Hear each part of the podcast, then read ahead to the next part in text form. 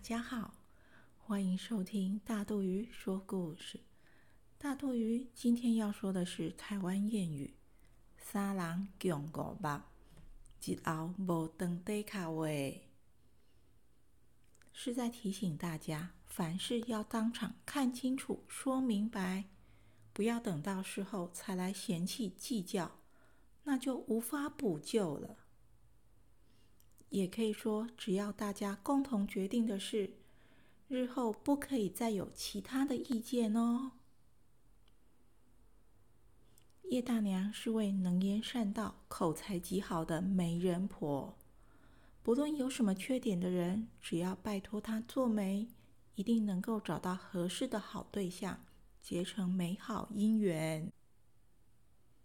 有一天。村里一位一只脚长、一只脚短的长短脚青年来拜托叶大娘：“我身家清白，家境也不错，可是因为长短脚，始终没人肯嫁给我。想请您帮我找一位适合的结婚对象。”叶大娘心想：“真巧，昨天邻村有一位一只眼瞎掉的独眼小姐，也请我帮她做媒。”如果能撮合这段姻缘，那就太棒了。叶大娘在心里盘算了一下，就对长短脚青年说：“哎呦，俗话说得好，姻缘到了，躲也躲不掉。邻村有一位小姐，不但勤劳贤惠，而且长得如花似玉，正巧也找我帮她做媒。”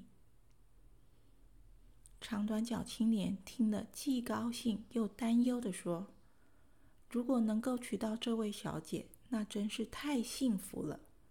不过，她会愿意嫁给我吗？”叶大娘说：“没关系，我有办法。相亲时，你只要把长的脚踏在门槛上，装作正常的样子，她就不会发现了。”隔天，叶大娘又跑到邻村，向独眼小姐说：“我已经帮你找到合适的对象了。男方不但身家清白，而且相貌英俊、风度翩翩，是位难得的好青年。”独眼小姐害羞地说：“能够嫁给这样的人，生活一定很幸福。可是，他肯娶一位独眼的人做妻子吗？”叶大娘胸有成竹地说：“放心，我教你。相亲的时候，你就躲在门边，装出害羞的样子，只露出半边脸。这样不但可以把独眼的缺点隐藏起来，又不失小姐的身份。”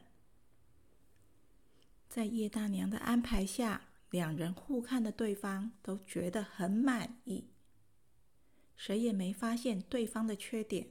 于是就答应了婚事。这时，叶大娘说了一句很奇妙的话：“婚姻是终身大事，不可儿戏。你们彼此要看清楚哦。我们可是三郎共五吧？希望日后不要有登对卡位。”不久，两人就结婚了。当天晚上。彼此才发现对方的缺点，生气的找叶大娘理论。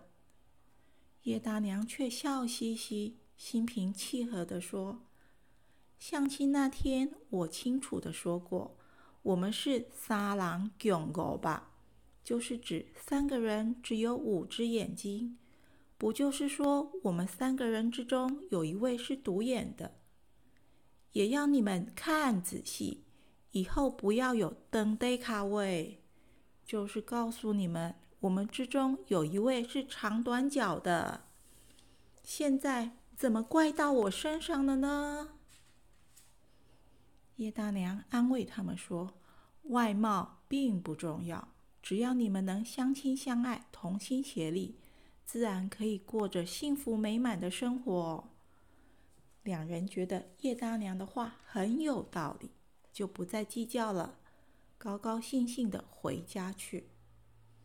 后来这句“三人共五吧，一后无长底卡位”，就流传了下来。